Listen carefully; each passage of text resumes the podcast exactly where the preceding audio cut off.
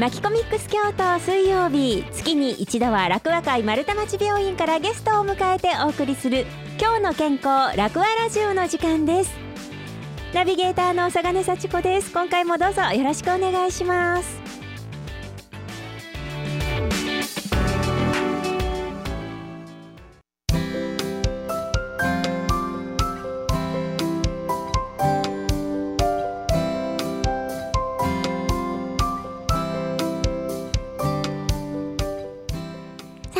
楽和会丸太町病院からお越しいただきました。今日お話を伺うのはこちらの方です。自己紹介お願いします。はい。楽和会丸太町病院薬剤部の吉川さゆきと申します。よろしくお願いいたします。よろしくお願いいたします。はい、吉川さん今の薬剤部とおっしゃったんですけど薬剤師さんでいらっしゃるんですね。はいそうです。はい今日は、えー、いろんなお話聞かせていただけそうです。よろしくお願いいたします。よろしくお願いします。はい。まず今日あの薬剤師でえっと病院にいらっしゃる薬剤師さんなんですよね、はい、どういうお仕事なのか教えていただけますか？はい。病院の薬剤師の仕事は大きく分けて2つの部門に分かれておりますと1つ目が調剤部門でして皆様が薬剤師と聞いて想像してくださるようなお薬の準備をして患者様にお渡しする払い病棟に払い出すといった仕事の部門にあります。はい、はい。でもう一つが病棟部門になりまして、はい、実際に病棟のナースステーションに座らせていただきまして、あの先生方や看護師さん他のリハビリの方々からお薬に関する質問であったりあの患者様へお薬の、今飲んでおられるものの指導に行かせていただいたりしております。へあじゃあ入院中にいろいろお薬の相談したりとか、はい、しあの指導したりとかってしてくださってるっていうことなんですね。はい、そうです。ええあそっかこれ入院しないとなかなかね、はい、あのお会いできないところにいらっしゃるのかなと思うんですけどね。はい、はい、であの今日はそういったお仕事の中からどういったお話を聞かせていただけるんですか？はい。とお薬手帳っていうものを皆さんお持ちだと思うんですけれどもそれに関して病院でどのように使わせていただいているのかまたちょっと薬剤師からあのお願いというかこういうふうに使っていただきたいなっていうことをお話しさせていただきたいなと思っております。よろしくお願いします。お薬手帳。あの私ももらったことはあるんですけど、はい、もう今の言い方で使ってないのがバレてしまいましたけれど、はい、あのお薬手帳ってあの皆さんねあのもらったことがある方も多いと思うんですけどちょっとどういうふうに使うのかとかど何をどういうものなのかっていう目的だったりとかっていうのをご存じない方も多いかなと思うのであのどういうものか教えていただけますか？はいお薬手帳は患者様が今飲まれているお薬を全て把握するために生まれた手帳になります。はい、もともとあの別々の病院さんからもらってはったお薬を合わせて飲んでしまってそのお薬が飲み合わせが悪くてちょっと患者様に影響が大きく出てしまったっていうことがあったのでそういうことがきっかけとなって生まれたものがお薬手帳となっております。あそうなんです。あそういう経緯があったんですね。はい、そうあのね、あの薬局とかであのお薬をいただいたりするときになんかいつしかねお薬手帳っていうのをいただくようになりましたけどそうですよね、はい、いろんなところであのお薬もらうとどんな風にすごいたくさんの量を飲んでしまったりとかいうこともありますもんね。はい、なるほどなるほど今お薬手帳ってどういうものが書いてあったりとかあとどういう形のものがあるんですか？お薬手帳にはの今飲まれてるお薬とかそのお薬を出してくださってる病院のなお名前であったりそのお薬をもらわれた薬局の名前が書いてあったりします。で今までは手帳の紙のあのものだったんですけれども、はい、最近では携帯で見れるようなアプリのものも登場しております。そうあの見かけてあなんかスマートフォンでアプリっていうのがあるんだと思ってたんですけどそれはあのあれなんですか？あの紙のああいうノート式の手帳とあの同じようなものなんですか？あのそうですね。書かれてる内容としてはほとんど一緒だと思うんですけれども、うん、いろんなあの薬局さんとかが出してくださってるものもありますのであの全部同じというわけじゃないんですけれども。じゃああのお薬手帳のアプリって言ったらこれっていうことではなくて、ね、いくつか種類があるっていうことなんです、はい、どどれでも大丈夫なんですか？どれでも当院では大丈夫です。丸太町病院さんは大丈夫、はい、ということですね。はい。じゃああの使い勝手のいい方あの紙のあのお薬手帳が馴染む方はそれでもいいし、はい、アプリの方が使いやすい方はそれでも OK、はい、ということですね。なるほど、はい。じゃあの実際にそのお薬手帳なんですけれどもあのそのあの病院の薬剤師さんが使われるっていうのはどういうタイミングで使ってらっしゃるんですか？はい。大きく分けると3つのタイミングで使わせていただいております。3つ。はい、はい、と1つ目が入院前の外来2つ目が入院された時。3つ目が退院された時に使わせていただいております。うん。それぞれじゃあ教えていただいていいですか？はい。と入院前の外来ですとの手術のために入院される方もいらっしゃると思うんです、はい、でそのえっと、入院前の外来の時にあの手術のためにお薬お休みした方がいいものもありまして、はい、あの血をサラサラにするものであったりするとちょっと手術でこう、はいあの治療した時に血が止まりにくくなってしまったりすることもありますのでそういったお薬ちょっと手術の前からお休みしていただくことが必要になるんですけれども、はい、そういったお薬を飲まれていないかとかいつからお休みするのかとかをちょっと手帳で確認させていただいてそれをこう書かせていただくっていうことをであのお薬手帳を使わせていただいております。なるほどね。そっか。あのねご自身ではサラサラにするお薬飲んでますかって言われてもわからないですもんね。そっか。そういうのが書いてあるともうちゃんと見ていただいて、はい、指導していただけるということなんですね。はい、あなるほど。はい、えー、そして、はい、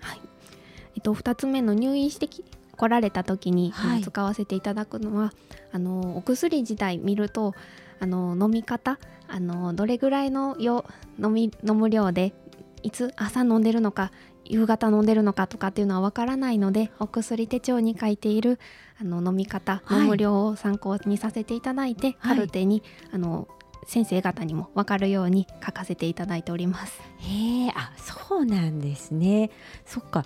なかなかそのなんかね あの勝手に私たちは素人なんであれわからないけれど、もう薬剤師の方がご覧になったりお医者さんがご覧になったらもうすぐわかるんだって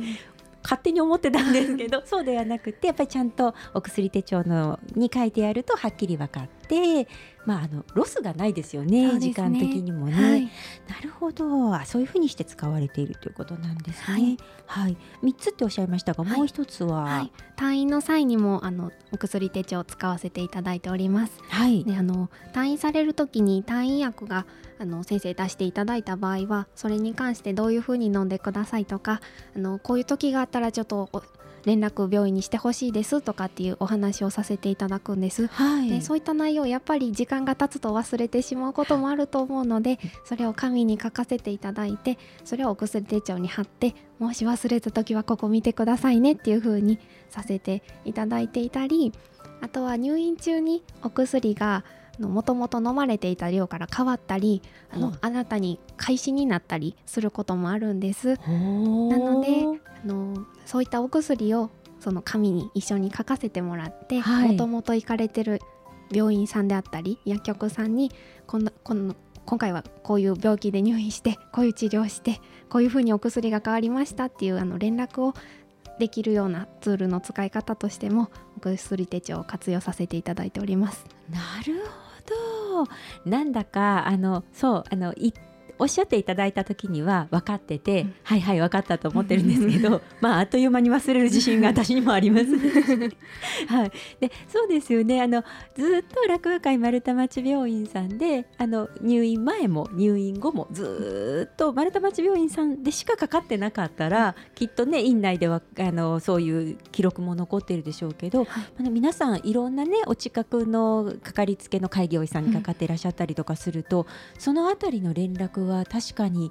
何かに書いてないとわからないですよね。そうですね。先生方もあのもともと行かれてる病院さんにお手紙書いてくださって、はい、こういう治療してお薬こういうふうに変わってますっていうふうにあの書いてはくださるんですけど、はい、やっぱり患者さんにも分かりやすくお手元にあった方がいいかなとも思いますし薬局さんにはなかなかそういった情報届かないので私たちがちょっとあの簡単にですけれども書かせていただいてあの連絡の方方式として使わせていただいております。そうなんですね。確かにそう。お医者さん同士のねあの連携はちゃんとしてくださってるでしょうけど患者にまでなかなかその情報ってわからないことが多いですけどそうですよね。いつも自分が飲むお薬のことだからやっぱりちゃんと自分で見てわかる方が安心ですしね。うん。はい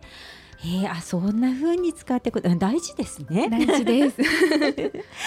あそうなんですね。ええー、そんなあの薬剤師の吉川さんからあの患者さんの側に、まあ、お薬手帳こんな風に使ったらいいなって、うん、使ってほしいなって思っていらっしゃる何かことがあるんだそうですよね。はい、はい、とちょっと多いんですけど4点ほどあのこういう風に使っていただけたら病院に働く薬剤師としては嬉しいなって思うことがありまして、はい、と1点目がですねお薬手帳をちょっと几帳面に病院行かれる病院さんごとに分けてくださってる方もいるんですけど、はあ、患者様の体は一つなので、はい、あの一冊見ては全てのお薬が分かるようにお薬手帳は一人一冊であの持っていただけたらなと思います。耳痛い。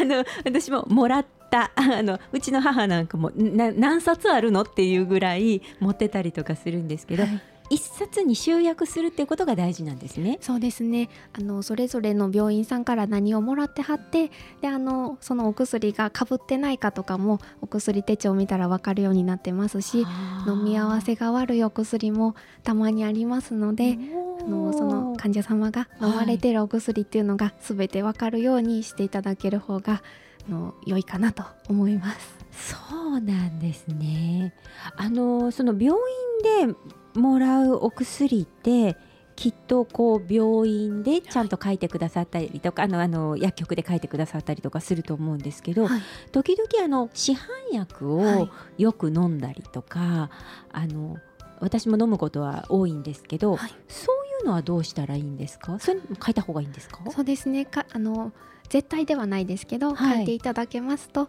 もしあの病院に入院した時に普段使ってはる痛み止めはこれやからこれがこの人にはよく効くんかなとかこれはきっとアレルギーがないってことやから使えるんやなとかっていうのは分かりますし先生にどれ使うどの痛み止めがいいかなっていうふうなご相談を受けた時に、はい、いつも使ってはるのはこれなのでこちらいかがですかとかっていう提案もできますのでもしよかったら書いといてもらえると大変助かります。そうなんですね。そうか、痛み止めもいろいろあったりするわけですね。はい、あります。えー、あ、そうですよね。なんかあの誰々さんはこのお薬が効くって言ってたけど、私あんまりかなとか思う時は確かにあるので、はい、そのあたりとかもこう書いておくと参考になるっていうことなんですね。すねえ、じゃああのサプリとかはどうですか？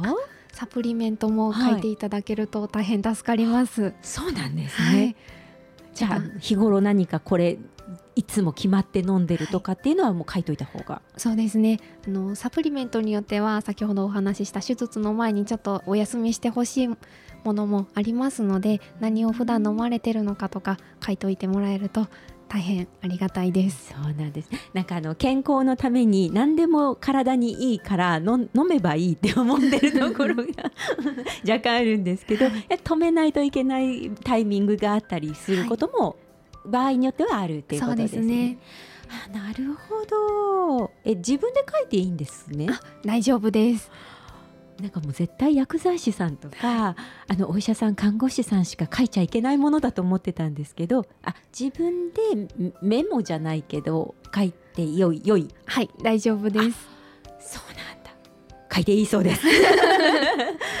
そっかなるほど、はい、じゃあお薬のこととかサプリのこととかはもう必ずそこに書いておく方がいいぐらいですね、そうですね。えー、なるほど。あごめんなさい。あのいっぱい質問してしまいました。はい。あじゃあ2つ目は何でしょうか？はい。とですね、お薬によっては1週間に1回だけ飲むものであったり、えっと、1月に1回注射するっていうお薬もあります。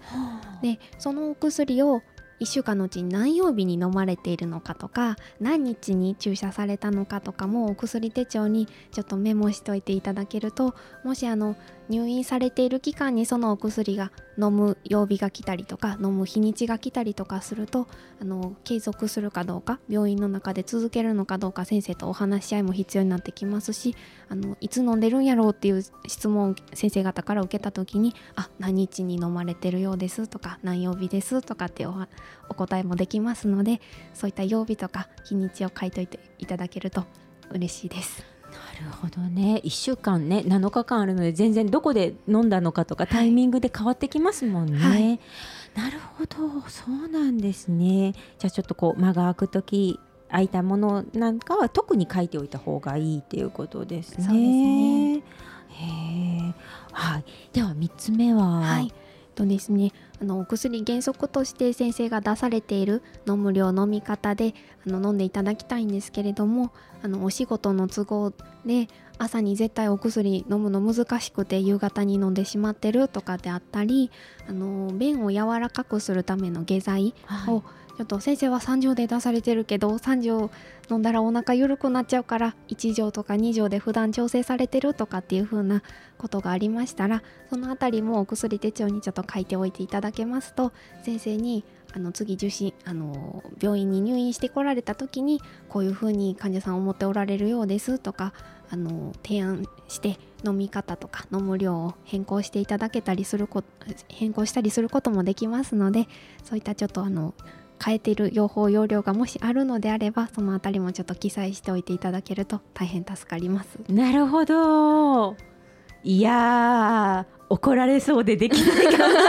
そうですよね。なんかね怒られちゃいそうな気がしますけど、はい、でも実際に無理なのであれば、はい、そこは相談して何かいい方法があるかもしれないし、ね、きちんと自分の状態がどうなのかっていうのを、はい、あの知っていただくっていうことは大事ですもんね。お薬しっかり続けていただきたいなと思いますのであのできるだけ患者様の生活スタイルとか体調に合わせたお薬の量とか飲み方にあの変えれたらお薬によっては変えれますのであのちょっとメモとかしておいていただけると大変助かります。そうですよね。もう何よりもね自分の体のことなんですけどね。ついついなんか怒られそうな気がしてなんかやってますとか言いそうですけどそうじゃなくて、はい、きちんと正しく今やっていることを書いておくっていうことですね。はい、なるほど。はい、で4つ目は何でしょうか？4つ目はですね、はい、お薬を薬局さんでもらわれる方も多いと思うんですけど中には病院で先生に直接お薬いただいてそれをうちに帰って飲まれる方もいらっしゃると思います。はい、でそういうお薬の飲み方とか飲む量がわからないことがたまに入院してこられてからありますので先生方から直接もらったお薬とかも何をもらってどれぐらいの飲む量でいつ飲んでるとかって書いておいていただけると入院中にそのお薬続けるってなった時にすごく助かりますので、はい書いておいていただけると嬉しいです。なるほどね。いやこうやってお話を伺うとあのお薬手帳ってもうすごく大事なものだってわかるしあのまああのカルテはちゃんとあるんですけれどお薬のカルテみたいな感じなのかなと、はい、あと何かこうねあの先生や薬剤師さんとこうちょっと連絡取り合ってる連絡ノートみたいなものなんでしょうかね。はい、そうですね。そういった役割になるのが一番大事だと思いますのであのメモを書いていただいて、はい、あのしっかりお薬何飲んでるかを一冊一人一冊にまとめていただいて活用していただけたらなと思います。うわなんかすごくよくわかりました。はい、ありがとうございます。はい、あのぜひねあのこれ聞いてくださっているリスナーの皆さんもあのお薬手帳お持ちだったらそこに全部書き留めておいてで一冊にまとめるということですね。はい、はい、あのお役立ていただきたいと思います。わ今日すごい勉強になりました。ありがとうございます。ざいました。今日お話を伺いましたのは楽和会丸太町病院薬剤部の吉川さゆきさんでした。吉川さんありがとうございました。ありがとうございました。